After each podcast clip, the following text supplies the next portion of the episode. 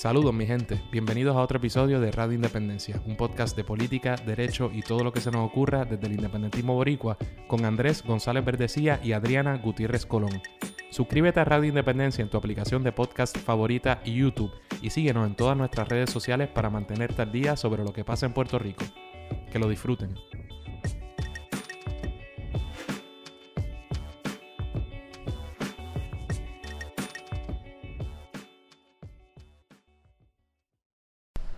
Saludos mi gente, bienvenidos a otro episodio de tu podcast favorito Radio Independencia, el número 212. Yo pensaba que iba a decir el número uno.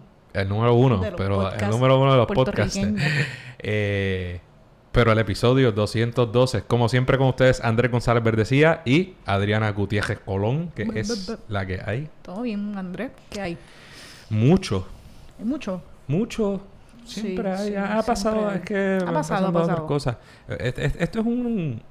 Estamos en una época como pseudo de vacaciones falsas, porque tú te has cogido unos... Bueno, tú te cogiste, te cogiste unos días, yo también, el Capitolio hubo un cierre administrativo, eh, o sea que nos, nos fuerzan a salir, pero eh, se carga vacaciones y enfermedades, así que... Y siempre uno siempre hay algo que hacer. Y en realidad, ajá, estamos... Siempre hay algo que hacer. Pero no vamos a hablar de eso hoy. No, ¿de qué vamos a tenemos tenemos eh, un invitado muy especial y vamos a hablar de cosas no tan eh, tensas, legales, aburridas. Todo eso lo vamos a dejar para el anejo. Sí. ¿De qué vamos a hablar Para hoy? los masoquistas. para los masoquistas. En el, en el anejo, en el anejo de Radio Independencia para los patrocinadores pródigos, vamos a hablar de, de la piscinita que están haciendo en Rincón.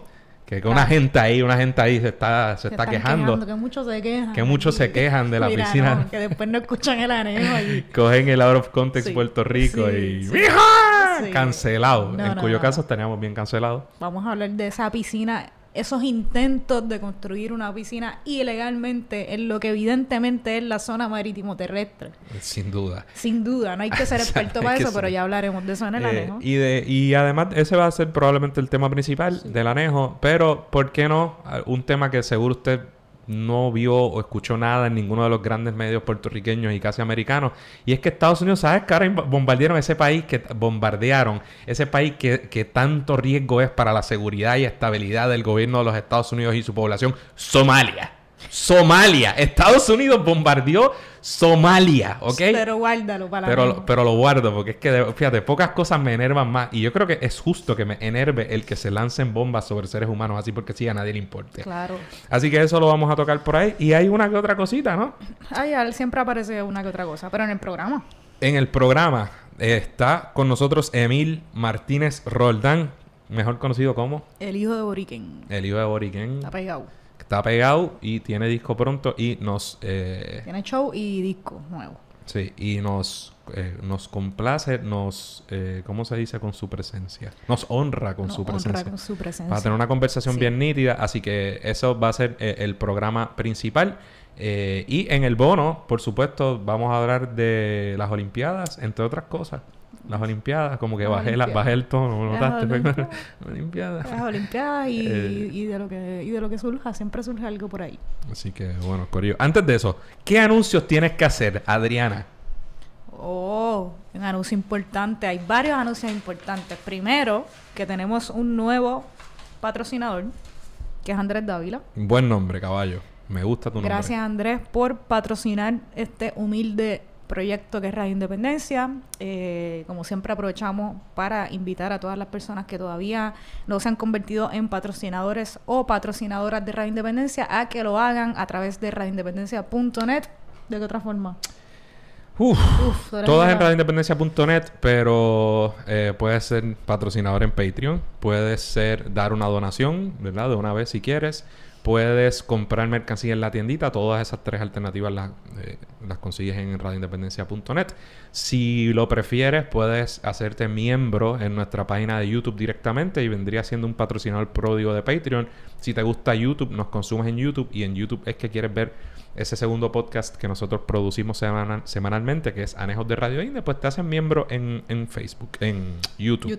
Eh, y por supuesto, siempre compartiendo nuestro contenido es la mejor forma de apoyarnos, escuchándonos, eh, ¿verdad? Y, y- y compartiendo lo que hacemos, pues así eres el más duro o la más dura del mundo. Así. Eso sí. Otra cosa que, que falta un poquito, pero hay que anunciarlo en este programa y en todos los programas que sean antes de este magno evento, que es nada más y nada menos que la Asamblea Nacional de la Juventud del Partido Independentista Puertorriqueño, que se va a llevar a cabo el 8 de agosto, que es un domingo.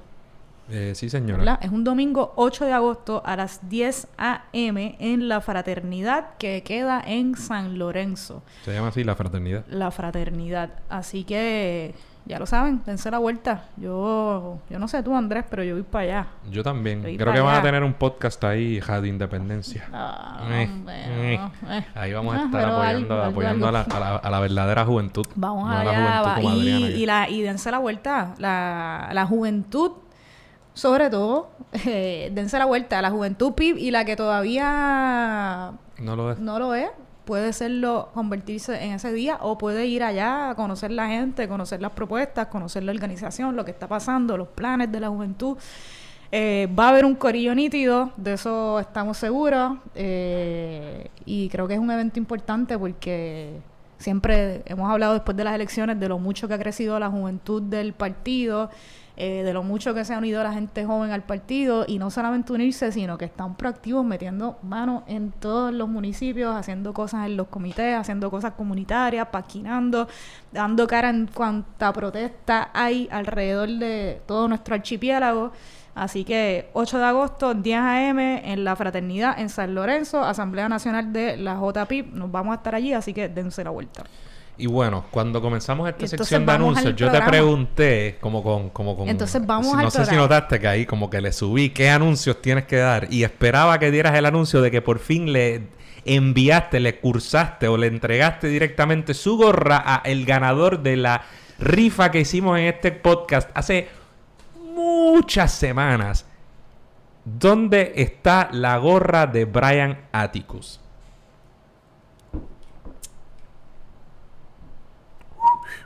Ok, la tengo todavía, pero... Ay, Dios mío, señor. Chico, Andrés, ok, no tengo excusa, no tengo excusa, pero... ¿Verdad es que me he ido de vacaciones veces? Entonces, como que los días que tengo entre medio es de... De siempre he tenido que hacer cosas y no he podido coordinar, pero, Mm. pero, pero, pero, pero. Levanto las manos, me culpa.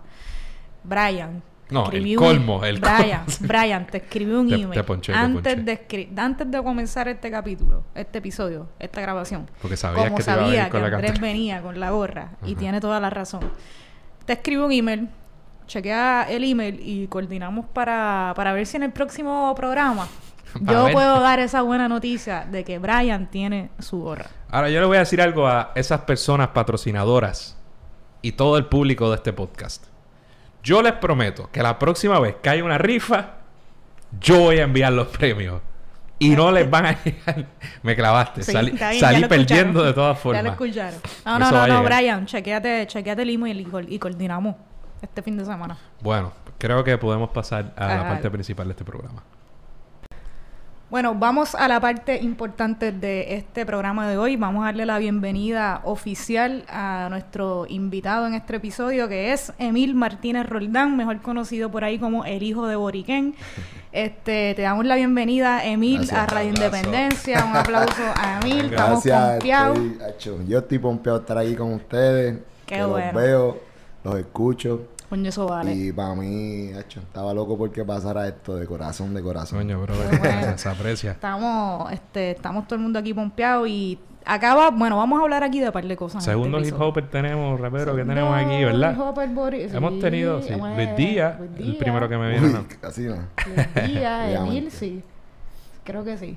Este, bueno, eres el segundo hip hopper. Vamos a hablar de, de tu música. Vamos a hablar un poquito de ti para la gente que no te conoce. Y tienes un show, una presentación pronto. Vamos a hablar de eso, de tu disco. Pero antes, pues, hay gente por ahí, Emil, que nos está escuchando, nos está viendo y están atrás y no conocen el hijo de Oriken. Así que vamos, para esa gente que no te conoce todavía. Eh, esto es bien raro porque siempre como que, ¿cuál es la primera pregunta que tú haces? Sí, sí, pero Sí, ¿de, Ah, eres? de ¿Dónde está de bien, dónde tú pero que- eres?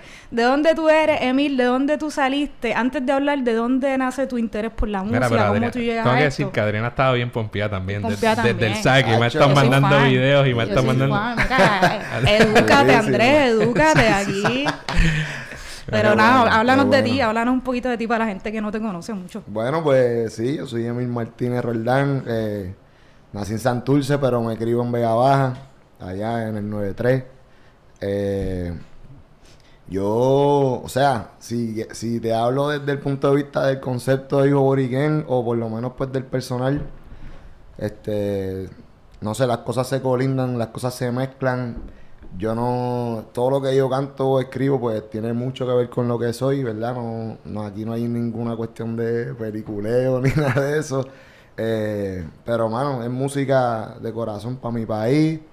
Eh, lo que yo quiero es contribuir, dar mi granito de arena para Puerto Rico y, viste, con un propósito claro. Pero si me pongo a abundar ahí. Ah, para eso vamos, por ahí vamos a ir. Pero, ok, y, y eso poner, vamos a hablar de eso, porque con Luis Díaz, que estuvo aquí en el programa, Sí. eh, No hablamos. lo pudimos tener en, en persona por la cuestión Ah, de la sí, pandemia. sí, tuvo sí, que sí. ser Estuvo remoto, pero, pero- estuvo. pero eso es lo importante. Claro. Y hablamos de eso, del contenido del hip hop, como que de la escena del hip hop boricua, y que siempre, pues, ha estado llena de mucho contenido político y social. Pero, antes de hablar ahí del por qué y por qué estás haciendo esto, tú hablas ahora de que eh, quieres dar tu granito de arena y, por qué con la música o cómo llegaste, o sea, por qué decidiste hacerlo o trabajarlo desde la música, cómo llegaste ahí. Pues yo vengo de un hogar, de un núcleo familiar bastante musical, sobre todo cultural que se le puede llamar, ¿verdad? Como una cuestión de un bagaje de plena, de bomba, una cuestión más también cocola, este, igual mucha, mucha música cubana. Eh, fui criado con eso, este, y a la misma vez pues criado, mi mamá era líder estudiantil en, en Mayagüez, UPR, allí se conoce con papi, pero papi estaba más en la música y qué sé yo.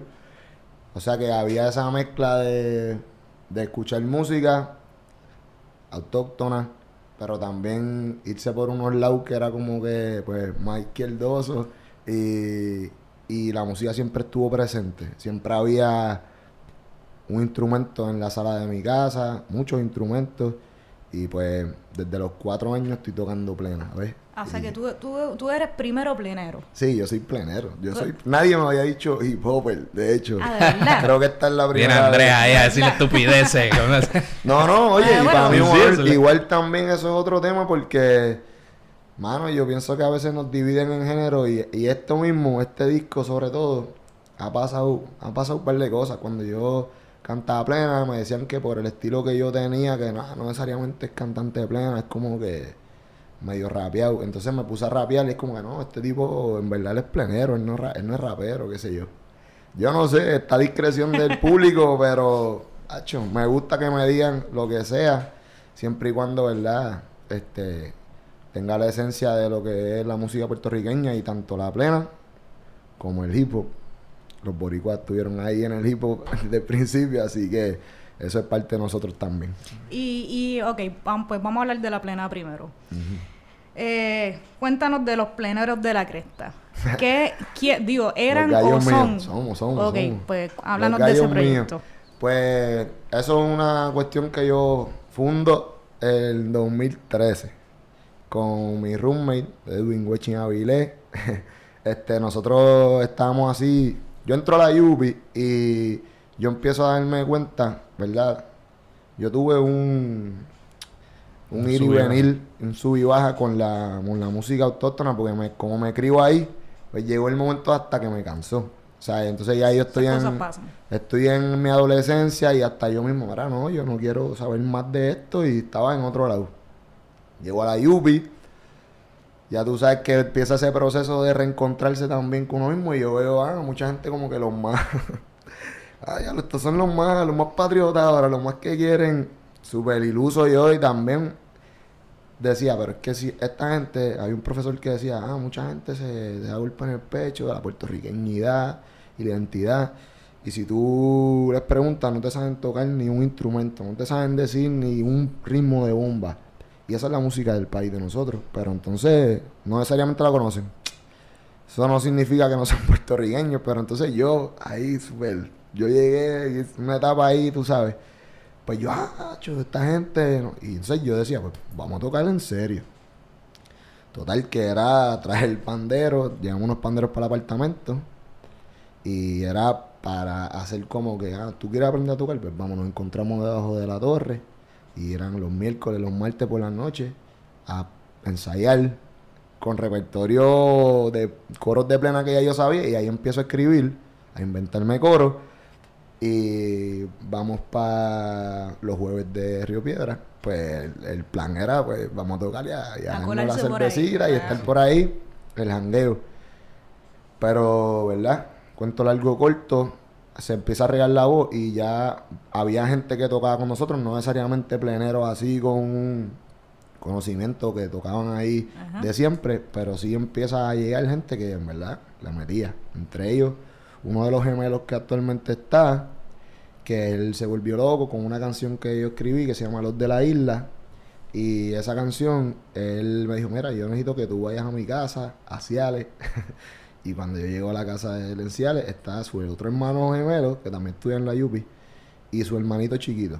Este, eh, ellos son los hermanos Ocasio y, y cuando yo llego a esa casa en Ciales con Wechin, el que originalmente empezamos la cresta, pues ellos tenían ya un equipo de sonido montado, ellos tenían todo ready. Es como que, dime qué canciones tú tienes escritas que las vamos a montar ahora. Vaya. Una emboscada. Mano, una emboscada súper linda. y, desde el principio arrancamos. Y cuando yo vi cómo fue la química instantánea entre nosotros cinco, pues yo dije, mano, yo no pensaba tener un grupo ni formalizar algo, pero si vamos a formalizarlo, vamos a ser nosotros cinco. Y así fue hasta el sol de hoy. Tuvimos un receso y de momento volvimos al ataque porque también la gente, tú sabes, tenemos la suerte que nos quieren y volvimos al ataque y el segundo disco pronto viene por ahí, pero ya eso va. Mano, qué cuento más nítido. ¿Y Seguimos, para seguimos dándole. ¿Y para qué año era eso de las lluvias? Me dio curiosidad. 2013. Yo Ah, entro otros 2011. días ya. Ah. Yo entro 2011, eh, pero me hospedaba en casa de mi abuela en Bayamón y cogía tren de Bayamón para la Yupi esos primeros dos años. Ah, pues tú entraste, tú entraste justo después de la huelga Después 2010. de la huelga 2010. Por eso que esos profes que, que estaban tirando a los, a los pelú y eso eran nosotros que estaban... Yo de... Estoy seguro, claro que sí. Sí, sí, sí.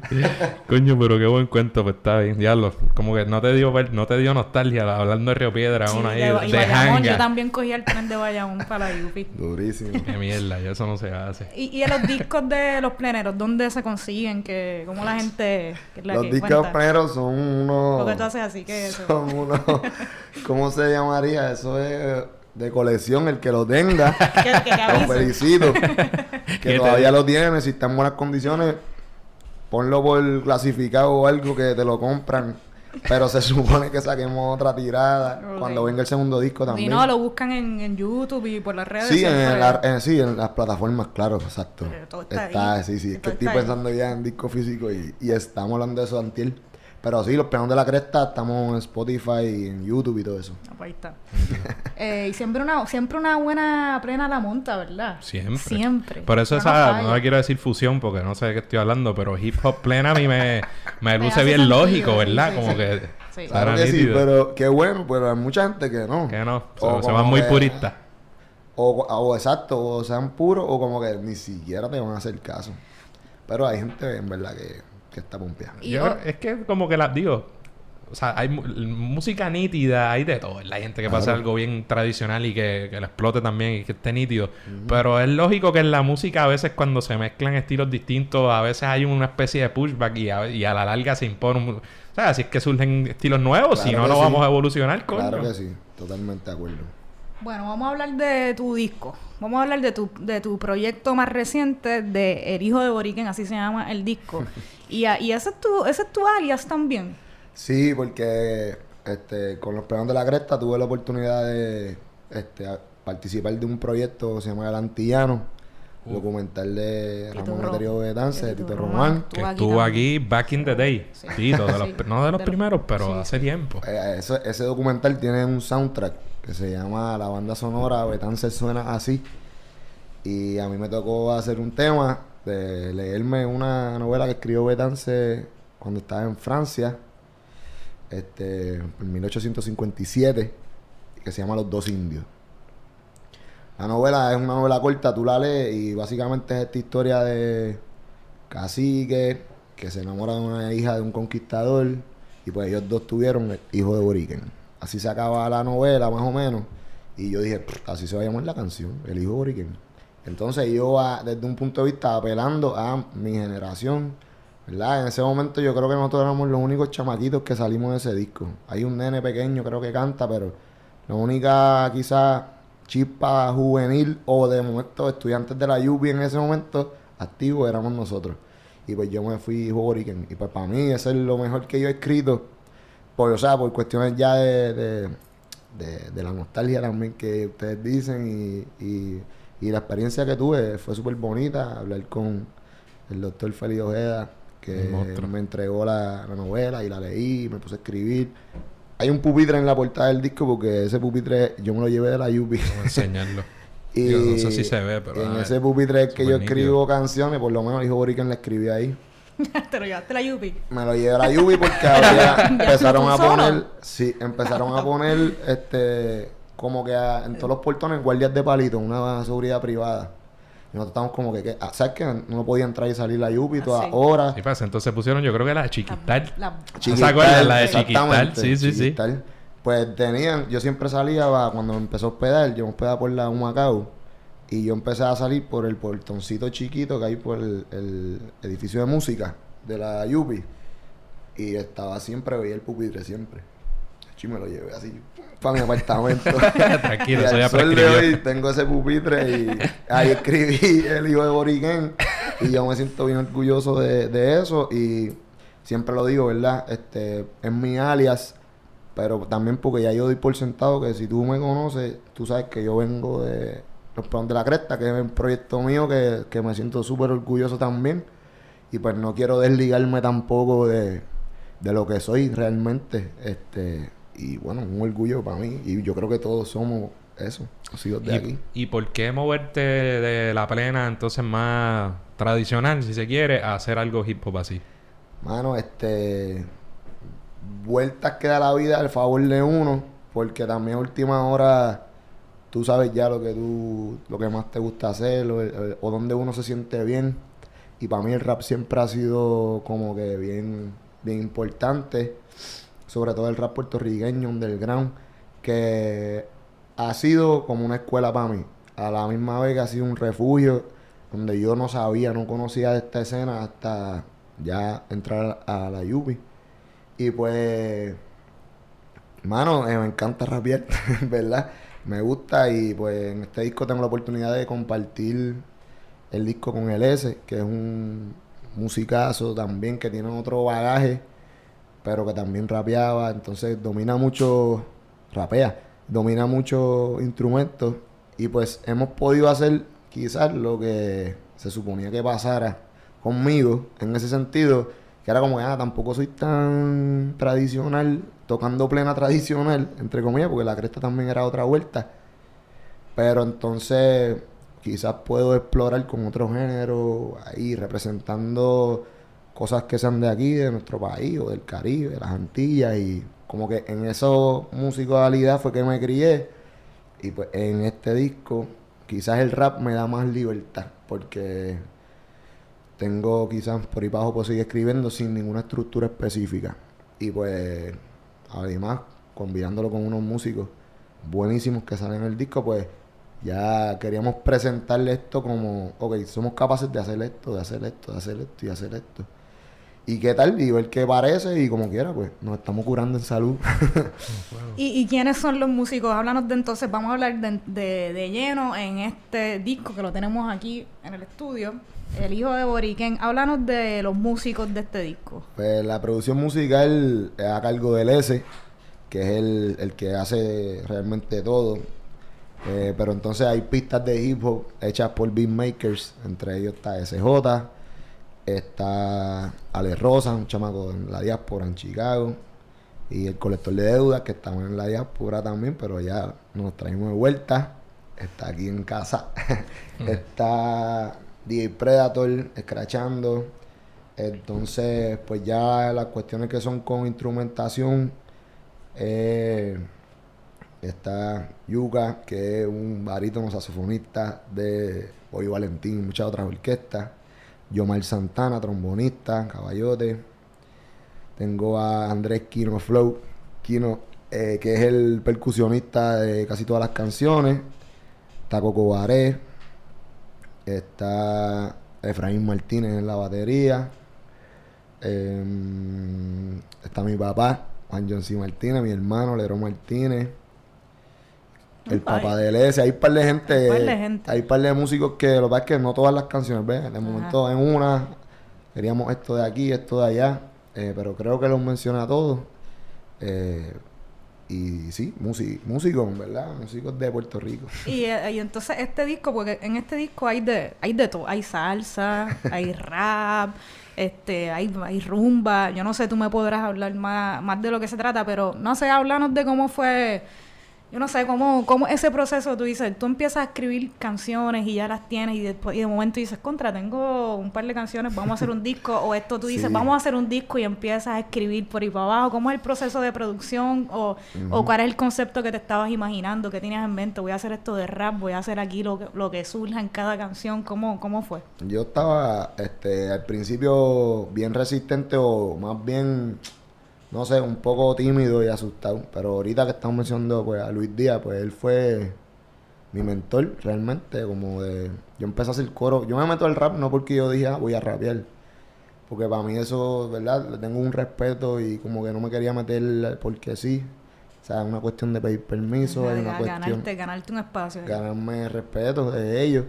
Y Luis me llamó, él sacó un disco que se llama Rebelde sin pauta y él me llamó a, a hacerle coro en vivo, en las presentaciones. Y yo estaba emocionado porque eso es lo que, o sea, Ya Luis, eso no te... Yo siempre he pensado, la gente que hace coro, no, y, o sea, eso es como que le da un respiro, ¿verdad? Claro, al, sí, rapero. Y tú te imaginas que, que Luis se quede callado y a ti se te, se te olvide la... Eso el miedo, el miedo es real. Y una persona como Luis Díaz, las Pues tú dices, ok, canciones... lo voy a vaquear. Eh, a no, yo, me- yo escribía las canciones a mano. Para, para... ensayaba todas así. Este, tengo libretas con canciones de él escritas. aunque algunas me las sabía ya porque pues ya yo lo escuchaba de siempre. Y, pero este disco era nuevo. Entonces, ah, apréndete esta, esta, esta.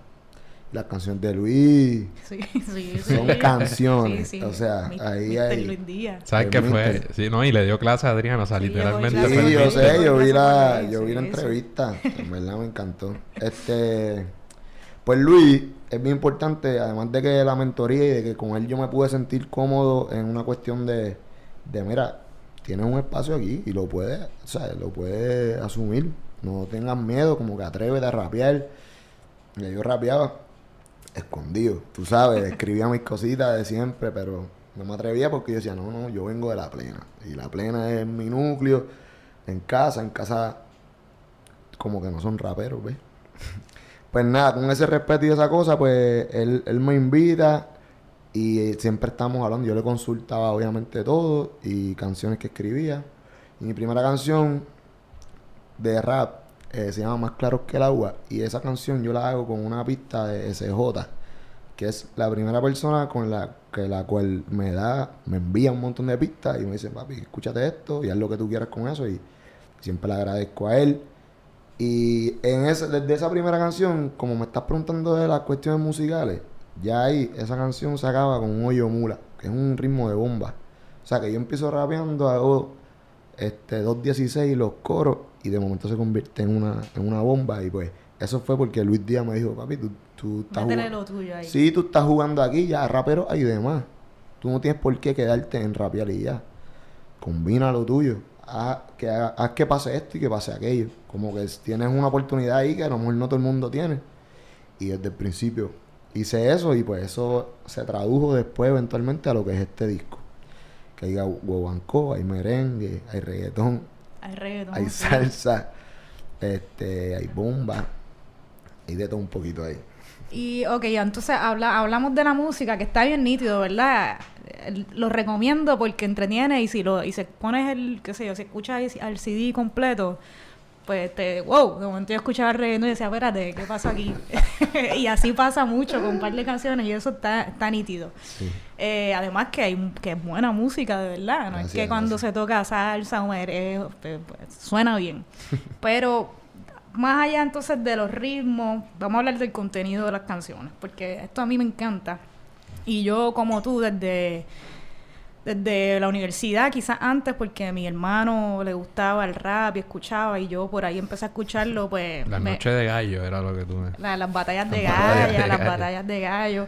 Duro. Este, pues, pues siempre me gustaba, además que como en mi casa también, pues la, la cuestión política, el tema social siempre estaba presente, pues el rap te daba te daba herramientas para aprender un montón de cosas de lo que estaba pasando y conciencia y de, de cosas que no, que a través de otra música al menos yo no tenía acceso. Exacto. Quizás antes o todavía hay, ¿verdad? Trova, boricua, pues eso era lo que más contenido político tenía, pero Sí, para gente como, para como gente de mi generación, pues no, no nos llegaba, no sé. Este, entonces, pues vamos a hablar de eso. Porque a lo que voy es que el hip hop para mí ha sido bien importante, eh, o el rap boricua, eh, en llenarme pues de conciencia o información que a lo mejor yo no hubiera llegado de otra forma. Y entonces háblanos de eso, háblanos del contenido de tus canciones, de tu música, porque hay contenido como en el, digo como en la plena también lo hay, en la bomba, Sí, este, y en el rap, pero háblanos de ese contenido sociopolítico que, que está yo no sé si en todas tus canciones, pero en la inmensa mayoría. Sí, eso es. Este, háblanos de eso. Y entonces tú al principio nos decías, pues yo quería poner, ¿verdad? Mi granito de arena. Háblanos de, de la música como esa herramienta para lograr eso y cómo, cómo te ha servido a ti. Hacho, sí, eso mismo es. Para mí. Además que siento que es lo. Que aquí puedo hacerlo. O sea, como que yo siento que. Yo, está- yo estaba estudiando otra cosa, yo estaba en otro lado, pero yo pienso que aquí yo puedo hacerlo bien. O sea, la música me permite expresarme y expresarme como a mí me gusta expresarme. Y cojo bien en serio la letra, para mí es bien importante. Eh, es lo más que me gusta hacer, escribir canciones. Y tiene que tener un contenido porque yo, en mí, ¿verdad? En mi caso, como yo veo, la música es una oportunidad. Si tú tienes, si tú puedes grabar, o sea, documentar tu música, es una oportunidad que no la tiene mucha gente. ¿verdad? Hacer algo de calidad, algo bien hecho. Y si tú no haces lo que se supone que, ¿verdad? Que tú dijiste que ibas a hacer, lo que tú te propusiste, pues yo pienso que pierdes el tiempo. Y en, en mi opinión, yo perdería mi tiempo sin, en cada canción, aunque se trate de esto, de aquello, si yo no tiro una puya para mi lado, que verdad, para mí, verdad, siempre puedo decir, sin ser un conocedor o sin necesariamente saber mucho de política, pero sí yo soy independentista, ¿ves? Yo quiero que Puerto Rico sea independiente y eso está bien claro en toda mi propuesta desde que yo empecé a escribir música. Y pues para mí es bien importante que se que si tú tienes la oportunidad de pararte detrás de un micrófono y, Y llegarle a y gente, llegarle a ¿no? gente, mano, habla de las cosas que tú quieres que pasen en tu país, porque igual no es que te quiero aburrir ni te quiero, pero esa conversación la tenemos que tener. Y si nadie lo dice o no se convierte en parte de que, mira, está bien, a lo mejor no todo el disco, pero a lo mejor tienes una o dos canciones que hablaste claro. En mi caso va a ser siempre lo más posible. Pero yo pienso que todos tenemos responsabilidades en lo que hacemos, donde quiera que nos paramos. Y la, música tiene una responsabilidad de mensaje. Y yo la veo como algo ya, como que sentido común.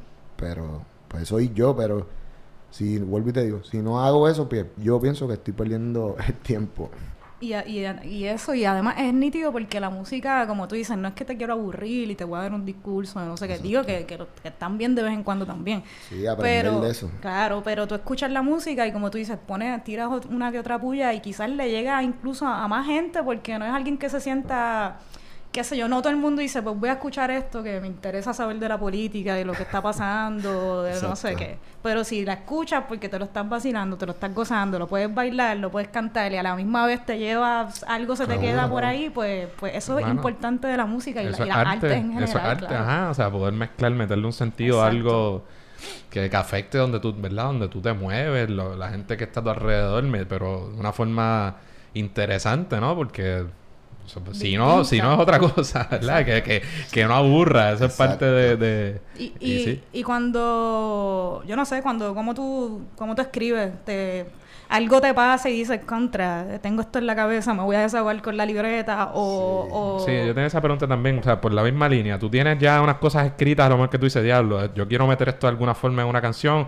o tú tienes una pista ya que tú dices, bueno, yo, o sea, hay que bregar con esta pista porque está muy sólida. ¿Cómo, cómo es esa decisión?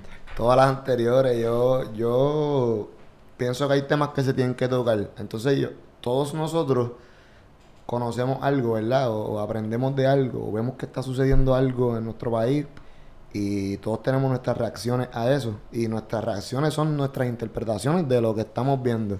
Pues entonces mi interpretación es a través de, pues, de, la música y, y yo puedo escuchar una pista, como bien dice, y, y me gusta y me doy llevar y ahí saco una melodía y hago un coro. Y el coro para mí es bien importante tenerlo bien asegurado para pues para que haya una cuestión ahí ya. Eso es lo que va a marcar la canción más o menos. Sí, exactamente. Eso me, eso me da ahí la.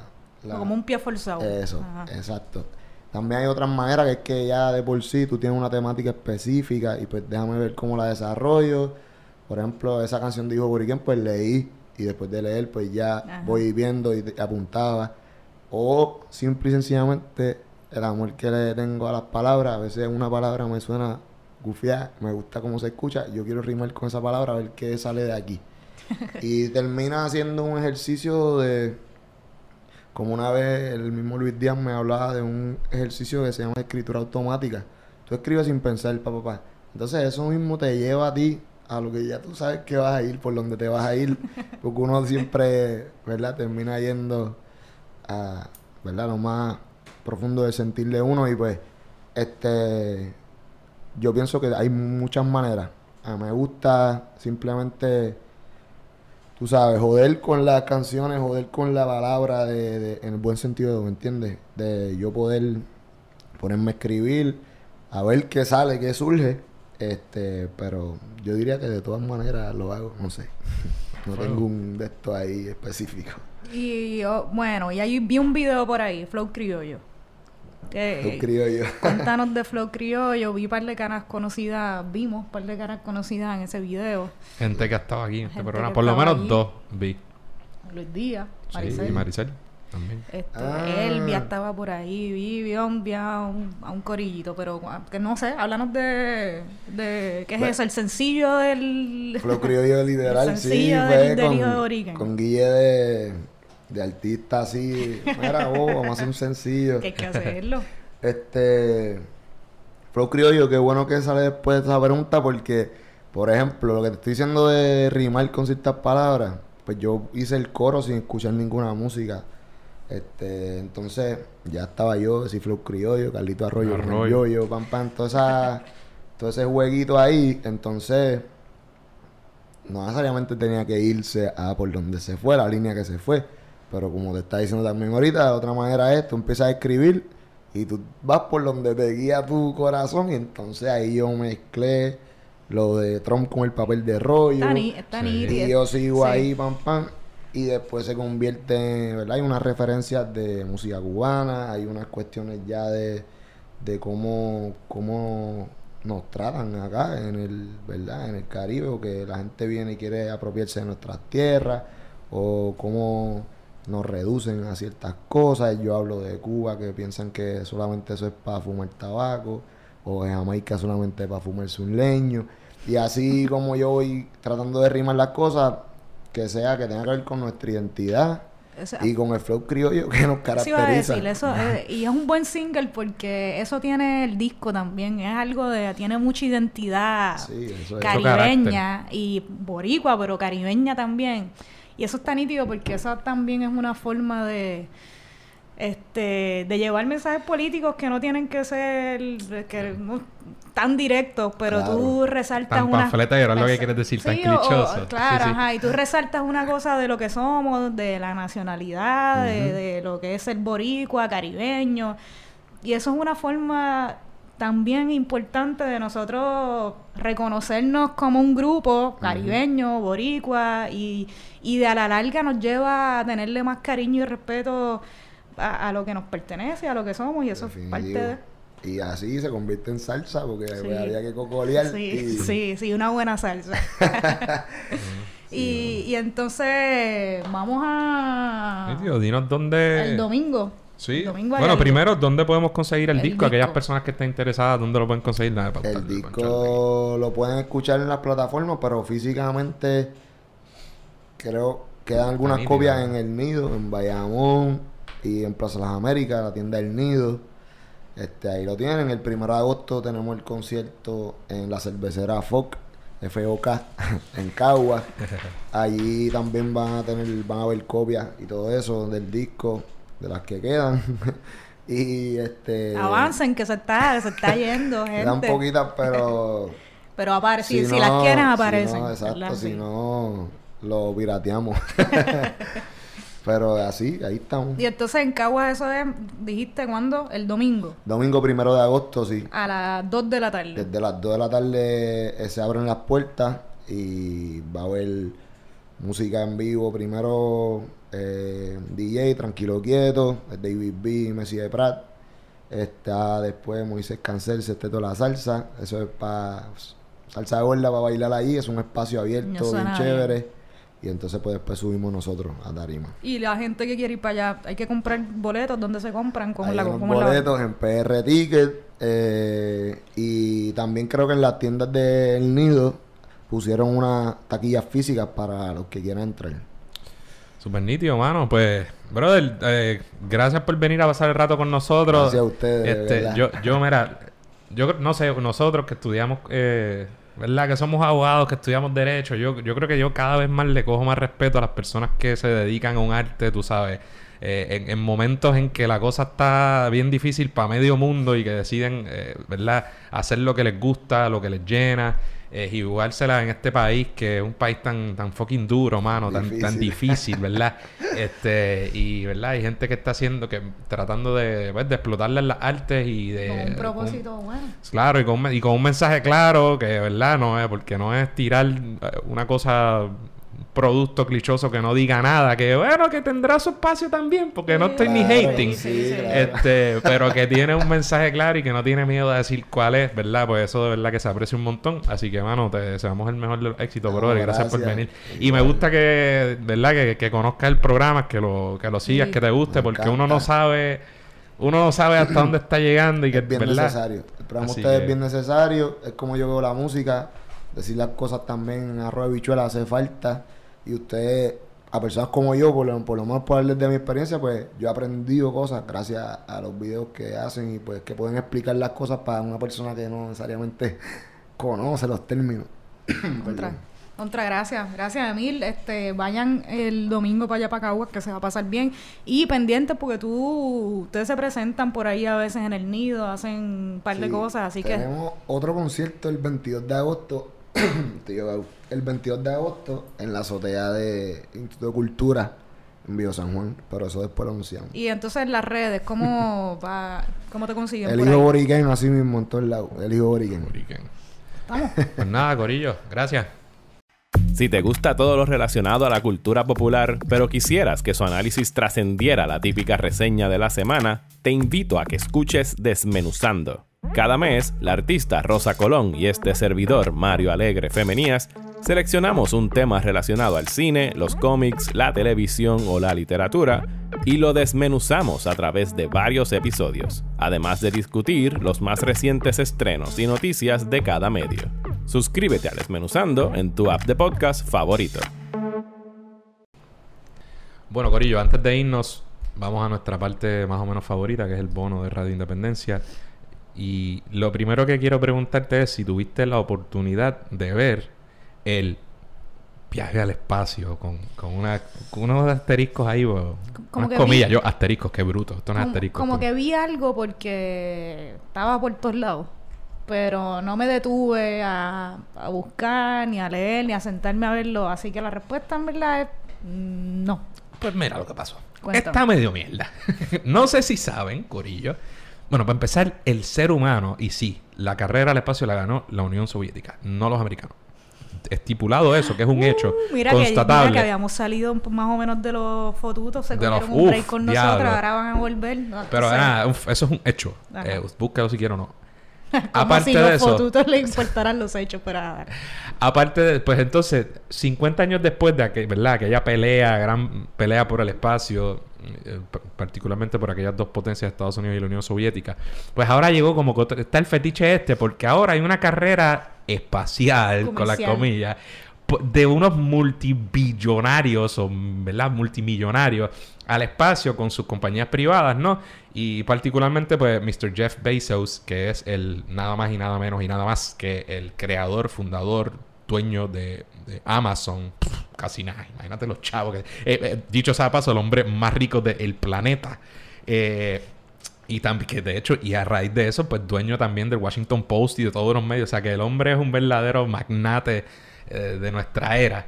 Eh, entonces, pero Richard Bronson, el británico, este millonario también, este, está en- estuvo en la carrera que le ganó hace poquito y se ¿Y hizo cuál, es, este y cuál primer- es el propósito? y, de perdón, y entonces está, por supuesto, Elon Musk, que Ah. tiene su compañía, que era como que la más, y creo que la, más- la que más lejos va en este camino, ¿verdad? Y básicamente estamos hablando de empresas de viajes privados al espacio. Pero en una etapa un tanto primitiva, ¿no? Eh, no estamos llegando a Tatooine, tú sabes. No, no nos estamos tirando a Star Wars, ni estamos hablando de MCU, ni nada. Entonces, estos estaban peleando por quién llegaba primero y Richard Bronson se tiró, el de Virgin, ¿verdad? Se tiró y, y- el, punto es tú cruzas un threshold, una, una tú sabes, más o ya, menos, ya, y ya. llega... el- Ah. o sea, están cruzando lo que por definición se considera espacio, que es como que... No están llegando a la luna, como imagínate, en el 69 ya se pisó la luna. Y, Y- y- estos están ahí Y tú a sabes medio como que saliste y mira. Y claro, ¡eh! entonces... como una montaña rusa. Por eso. Y lo que, y- lo que exacto. Lo que tuvieron que decir ahora fue que el de Richard Bronson era como que porque creo que no sé si es que no era pilotado y era qué sé yo. Y este supuestamente era por humanos. Whatever the fuck, no sé.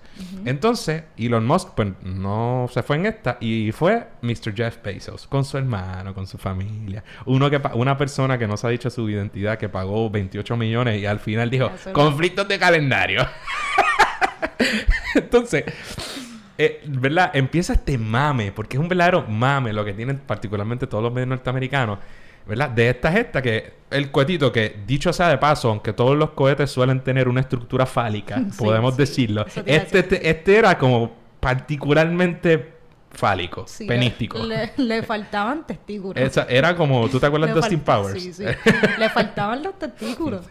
Igualito que Austin Powers, este era el cohete de Austin Powers. Look at that giant. Sí. Pues eso.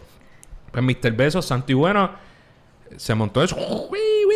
Un montón de cosas, fue con su corillo, llegó allí, Diablo. volvió bien mierda. Ahora, eh, tengo que admitir que eso se desprende, entonces cayó, ahora mismo se me escapa el nombre de la cosa, Ajá. y después vienen ellos, ¿verdad? Caen por otro lado. Tengo que admitir que lo, el- el- lo que cayó, que se me escapa todo el mundo, cabrón, se llama así.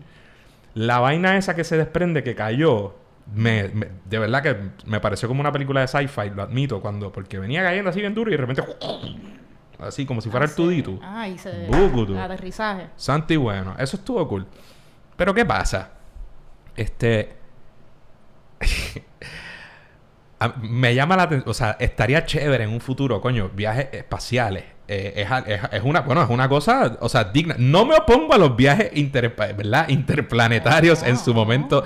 No, incluso el, el argumento este, de verdad, de que, ah, cuesta mucho, pues claramente cuesta mucho. Eh, Es, es bochornoso la cantidad de recursos que se están destinando a este asunto cuando hay millones de personas que no tienen que caerse muertos, ¿verdad? Y, y muchos otros millones. Sí. O sea, que dice algo muy malo de la sociedad mundial, eh, lo que está sucediendo. Pero antes de llegar ahí siquiera, algo que está bien descabellado, ¿no? Es que esta- estas personas, si para colmo esto fuera algo que es, hagan lo que les dé la gana con sus chavos, que trae esos problemas ya que yo acabo de mencionar.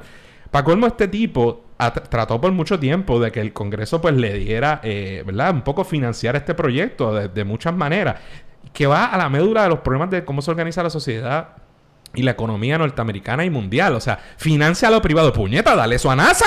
En todo, en todo caso. a eso. Y en los logros que antes empleados públicos hace 50 años hacían, logros de verdad, como llegar a la luna. eh, ahora, esta partida de imbéciles, y, ¿verdad? Exclu Obviamente, y que es a lo que solo va a tener acceso un, el 0% de la población mundial.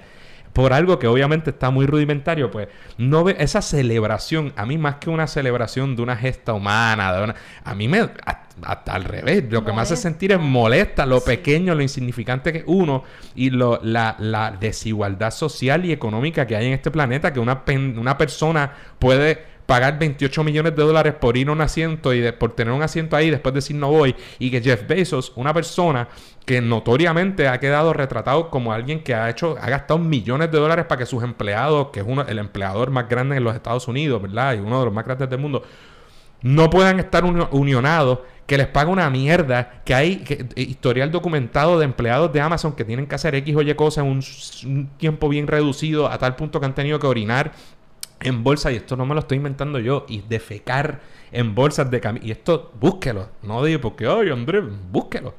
Eh, o sea, eso es lo que duele. Entonces, cuando el tipo llega, le da las gracias a, los empleados de Amazon y a, los, y a quienes lo patrocinan. Y, y, uno alza la mano, o sea, uno compra en Amazon porque es que lo malo no es la tecnología ni negar, o sea, no hay que ser bestia y negar la, la, la ¿verdad? Lo, lo, pragmático, lo bueno que puede ser utilizar este tipo de, ¿verdad? De, sea Amazon u otra similar pero el problema es las desigualdades que crea y que se está generando una gran cantidad de riqueza para, una, para unos pocos. Así que este viajecito, además de que está, digamos, en época muy embrionaria y faltan años luz, estamos a años luz de que esto pudiera contemplarse como algo serio, ¿no? Este, pues esa fue mi reacción inicial, que dista mucho de la estupidez vomitiva que se sí, que los grandes medios corporativos le dieron este, a este asunto. No sé, ¿qué te parece a ti? ¿Te montarías en el cuetito? primero que no tengo los chavos y no creo que los vaya a tener en mi vida, a menos que me pegue la loto. No sé, quién sabe. Y tiene que ser bastante para contar eso, porque 28 Powerball 28 millones. Y no los no, la, no, la respuesta es no. La respuesta es no. Pero tú mencionaste algo, no sé, lo que me molesta, lo que tú acabas de decir, ¿verdad? Del gasto de chavo sin un propósito más que uno de, de capricho, de, caprichoso, de lujo personal. Sí.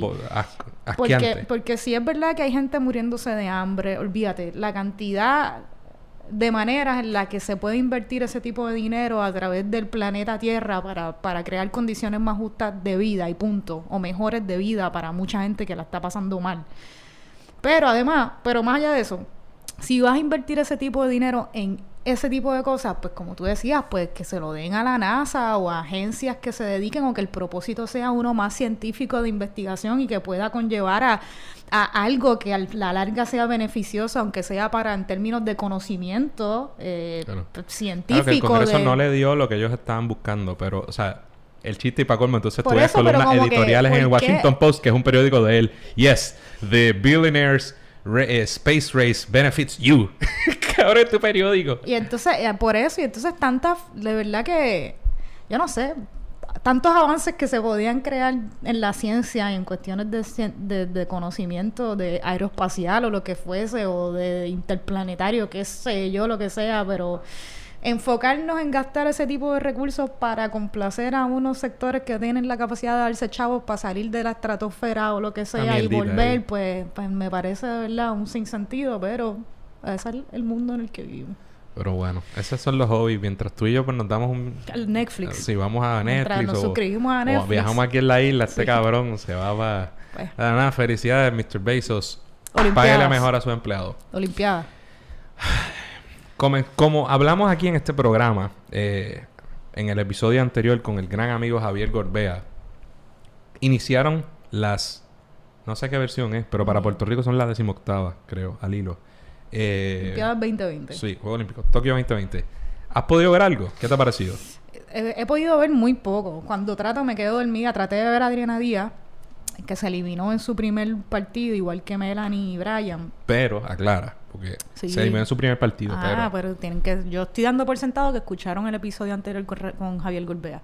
Pero eh, Adriana Díaz comenzó en otra ronda que no era como que la primera la primera ronda ya llegaba como en una etapa más avanzada, o sea que competía con, con gente de, pues qué sé yo, un mayor menor, mayor ranking, mejor ranking.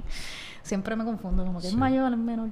Eh, así que con esa aclaración, el punto te iba a decir que traté de verlo, me levanté, me quedé dormida en el mueble esperando que el partido, que era a las una y media de la mañana, y me levanté cuando ya se había acabado para ver la noticia en las redes sociales. Vi parte del, del juego de baloncesto femenino contra China, que nos dieron salsita, este, pero pues, así, así es esto. ¿Y qué más he podido ver? Ah, vi a Manny Vi a vi al Mellao. Yo lo vi también. Que se cogotó un par no de le salió una, es la clara. No le salió una, pero también son cosas que pasan. Vi una entrevista por ahí de Manny que decía, ¿sabes qué? Me, me dio curiosidad eso que como todo el mundo tenía AirPods, o sea, parecía parte del uniforme de los skaters era tener AirPods. Supongo que por, no sé, por, para ponerse música con y tener flow, no sé, algo así será, ¿verdad? Dijo Manny como que yo creo que me equivoqué en la canción que puse, eh, relajando, pero pero nada, como que, ah, sí, en verdad no me salió una, no tuve mi mejor día, pero son cosas que pasan, estamos aquí. Y es la verdad. He visto hate ¿Qué más he visto? ¿Has visto algún algo Sí, yo he tenido... Yo Antes he de hablar de, las discusiones que se han estado dando en las redes. No, mira, o sea, he, tratado de ver bastante natación, este, incluso algo de béisbol, eh, hasta de fútbol que empezó ahora, gimnasia, he visto unas cuantas cosas. Y sobre el desempeño de Puerto Rico, mano, yo, o sea, algo, bueno, primero, quien haya escuchado el programa anterior y quien siga esto, ¿verdad? Las Olimpiadas en realidad son copadas, ¿no? mayormente por un, sinnúmero de países, un puñado de países que obtienen eh, la gran mayoría de, la, de, la, de, las medallas, del medallero.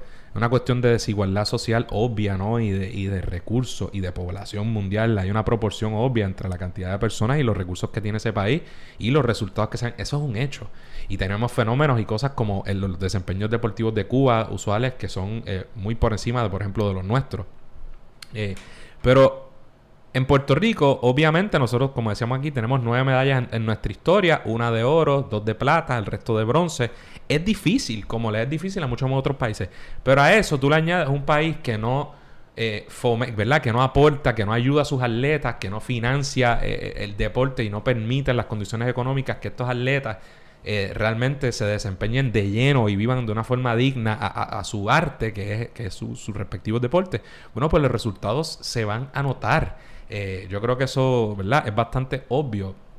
Y aquí, por ejemplo, se decía con mucho orgullo que, ah, el equipo femenino de baloncesto, tenemos que, sí, qué sé yo, una abogada, una doctora, whatever, sí, celebrándose santo y bueno. O sea, eh, lo podemos entender y sí, es encomiable, es loable, santo y bueno. Pero es triste en lo que es, porque eh, imagínate el equipo de Estados Unidos. O sea, LeBron no tiene un doctorado por una razón, porque a los 18 años el cabrón estaba en la NBA, ¿entiendes? Porque puede dedicarse a lo que le gusta. Y si estuviéramos hablando de otros países, Cuba, la Unión Soviética o algo, que, que le financiaban realmente el Estado sus carreras, ¿no? Pues, pues hay una razón por la que esas personas ven esos resultados. El hecho de que atletas nuestras olímpicas, y aplica lo mismo en todos lados, tengan que, estudiar también, realmente, realmente, si tú estudias por necesidad y no puedes dedicarte a lo que te gusta, pues no es un gran logro, ¿verdad? Es más bien, ¿verdad? De nuevo, un reflejo de una realidad social muy triste. Eh, y en ese sentido, eh, primero, llegar a las Olimpiadas está cabrón. Cabrón, sí. Está cabrón, te están midiendo a, lo mejor del mundo, es un logro de por sí, pero yo, yo también quiero resultados, yo quiero ganar, no quiero que vayamos a, coger este eh, pelas ni a, ni a tener desempeños pobres, que obviamente nuestro, de lo que hemos visto, no, no, no han sido, ¿verdad? No han podido competir. Pero Newsflash, y como quería, como comenzaba mi intervención, no podíamos, de todo lo que ha pasado, objetivamente hablando, no podíamos esperar más. Nuestros eh, atletas, creo que solo la remera, remera, ¿no? Como, este, eh, ¿verdad? Pasó a primera ronda y creo que ahora alguien de judo pasó a, una próxima ronda. Eh, pero como lo decíamos aquí, hablamos de esperar y hablamos de expectativas reales. Pero expectativas reales de, obtener medalla y a lo mejor de oro, Jamin Camacho Quinn. Y lo dijimos aquí, no somos genios, ni somos expertos Yo no lo quiero seguir ni diciendo ya. Por eso, pero del resto, o sea, el, que, no, no, digo porque no confíe, pero que siempre también la presión. Y optamos, ¿verdad? Obviamente apostamos y queremos que, eso, pues, que tengan mejores resultados, pero aquí hicimos un análisis con Golbea de lo que podíamos esperar, de las razones, por ejemplo, por las que en el boxeo tuvimos mucho menos boxeadores que en el pasado, y todos sabemos los problemas que hay aquí, o sea, ¿de dónde iban a ser las medallas? Eso es como un corredor eh, por poner un ejemplo, pues mira, tú sabes cuáles son los tiempos, tú sabes cuáles son, ¿entiendes? No eh, ahí no hay sorpresa, ahí está. Y si yo llego, me cuelo a las Olimpiadas en X Deporte y yo sé que los que están por encima de mí han hecho unos tiempos que yo jamás ni remotamente me he acercado a ellos, bueno, pues yo voy ahí a hacer el mejor trabajo que puedo. Pero no voy, no voy a salirme una turbina. Este, y la esperanza, pues, es Janmin Camacho Queen. ¿Cómo solucionamos ese problema que a mí me jode? Porque sí hemos tenido en el pasado desempeño, y, y te decía que había- estaba viendo el juego, no solo de Puerto Rico cuando le ganamos al Dream Team, que me lo enseñó el- al equipo de Estados Unidos de Atenas 2004, que me- el algoritmo de YouTube me lo recomendó, sino que después vi el eh, incluso el desempeño nuestro contra el primer y único verdadero Dream Team en el 92, eh, con unos equipazos que llevábamos. Y no hay duda de que hemos, al igual que en el resto de, lo- de las facetas de la vida puertorriqueña, hemos decaído eh, eh, mucho en, en algunas áreas, ¿no? Y no ni siquiera por resultados. Yo puedo hablar más del baloncesto porque es el deporte que más conozco. Es por el proceso también, ¿no? Es por el compromiso, es por la cohesión de equipo, es por muchos factores. Es porque nuestras ligas... eh, también en la medida en que estrellitas individuales, que sé yo, tipo Carlos Arroyo, José empiezan a llegar al NBA, pues se van por otros lares y, y se pierde cohesión. Nada, todo eso impide. A lo que voy, ¿cómo tú resuelves eso? No es quitándole recursos, porque tú no financias algo como pueblo a través del Estado, por los, eh, ¿verdad? A raíz solo de los resultados que trae. Eh, no, tú no ves esos dividendos de esa forma. Al revés, no vas a ver resultados nunca si le quitan, si le cortan las patas de antemano y no le dan los fondos. Y volvemos a, a- a lo que el punto que he estado tratando de llevar. Lo que tenemos que hacer es dirigir y canalizar mejor nuestros recursos y darles las herramientas para que estos atletas puedan tener un resultado digno y que no tengan que ser un, un outlier, una leche que viene en una, en una familia en Utuado, que hace todo, tú sabes, perfecto, y que, y que de repente salió alguien a lo loco, o, a- o que vino alguien de ahí, o mucho menos alguien que se ha nacido o no tenga ningún vínculo de Puerto Rico real y tú lo traes porque sí. Este, pero si nosotros no los apoyamos dándole las herramientas, no vamos a ver resultados distintos. Totalmente de acuerdo, lo estábamos hablando antes de comenzar el programa. Hay que invertir en nuestro deporte y no solamente a nivel de comités olímpicos, sino, bueno, recreación y deportes en Puerto Rico. Yo no, ¿qué sabemos de, de recreación y deportes y el trabajo que se hace, el trabajo que se hace desde las escuelas? identificando desde pequeños a, a talentos, pero, este, promoviendo distintos deportes. Yo creo que de ahí nos hemos alejado mucho yo creo que el deporte en Puerto Rico también se dejó, se ha dejado de fomentar y, y- y- y razones lógicas también, tú sabes. Para Adriana Díaz o para cualquiera de nuestras deportistas, atletas que están allá en las Olimpiadas, pues es un honor y todo llevar la bandera y hacer lo que te gusta, pero es un sacrificio bien grande y la gente tiene que entender eso detrás. O sea, no es, Adriana Díaz no llegó ahí por estar jugando de entretenimiento los fines de semana, o sea, es, una, es un sacrificio real que conlleva tú dedicarle tu vida, tus esfuerzos, tu juventud, eh, tu salud física, emocional a, a algo este, que hace este, por, por muchas cosas, pero sobre todo pues que vas a representarnos como país y en un, esfuerzo genuino y de corazón. Y yo creo que sí, la lección es qué podemos hacer para empezar a, cambiar eso, a fomentar nuestro deporte y eventualmente pues darle más recursos a nuestros atletas, hacerle la vida más fácil, no más complicada. Y nada, y, y para terminar con lo de las Olimpiadas, Adriana Sin Díaz, romper, sin romper, rompiste ahí. Adriana Díaz y Adriana Díaz y toda nuestra Melanie, Brian, todo el mundo que está, nuestra delegación Mani, que ha ido para allá, respeto, reconocimiento, este, y a mejorar también. Tampoco, tú sabes, no, Adriana Díaz pierde un primer partido en una ronda que no era la primera y no le vamos. ¿Qué estamos haciendo?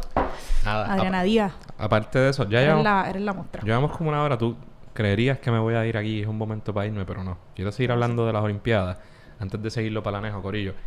Es- aparte de Puerto Rico, no sé, a mí me, a mí me, las Olimpiadas son como, para mí, es como una ilusión, algo muy bonito que me encanta, pero que también está marcada por, pues, por las desigualdades económicas y los jodidos de la vida, ¿no? Este, y, y, y así que es como, es, es algo así como la ONU, que a mí me encanta, como que coño, qué lindo, pero después dices como que, ah, ok, pero esto en verdad no está funcionando y los que mandan, mandan.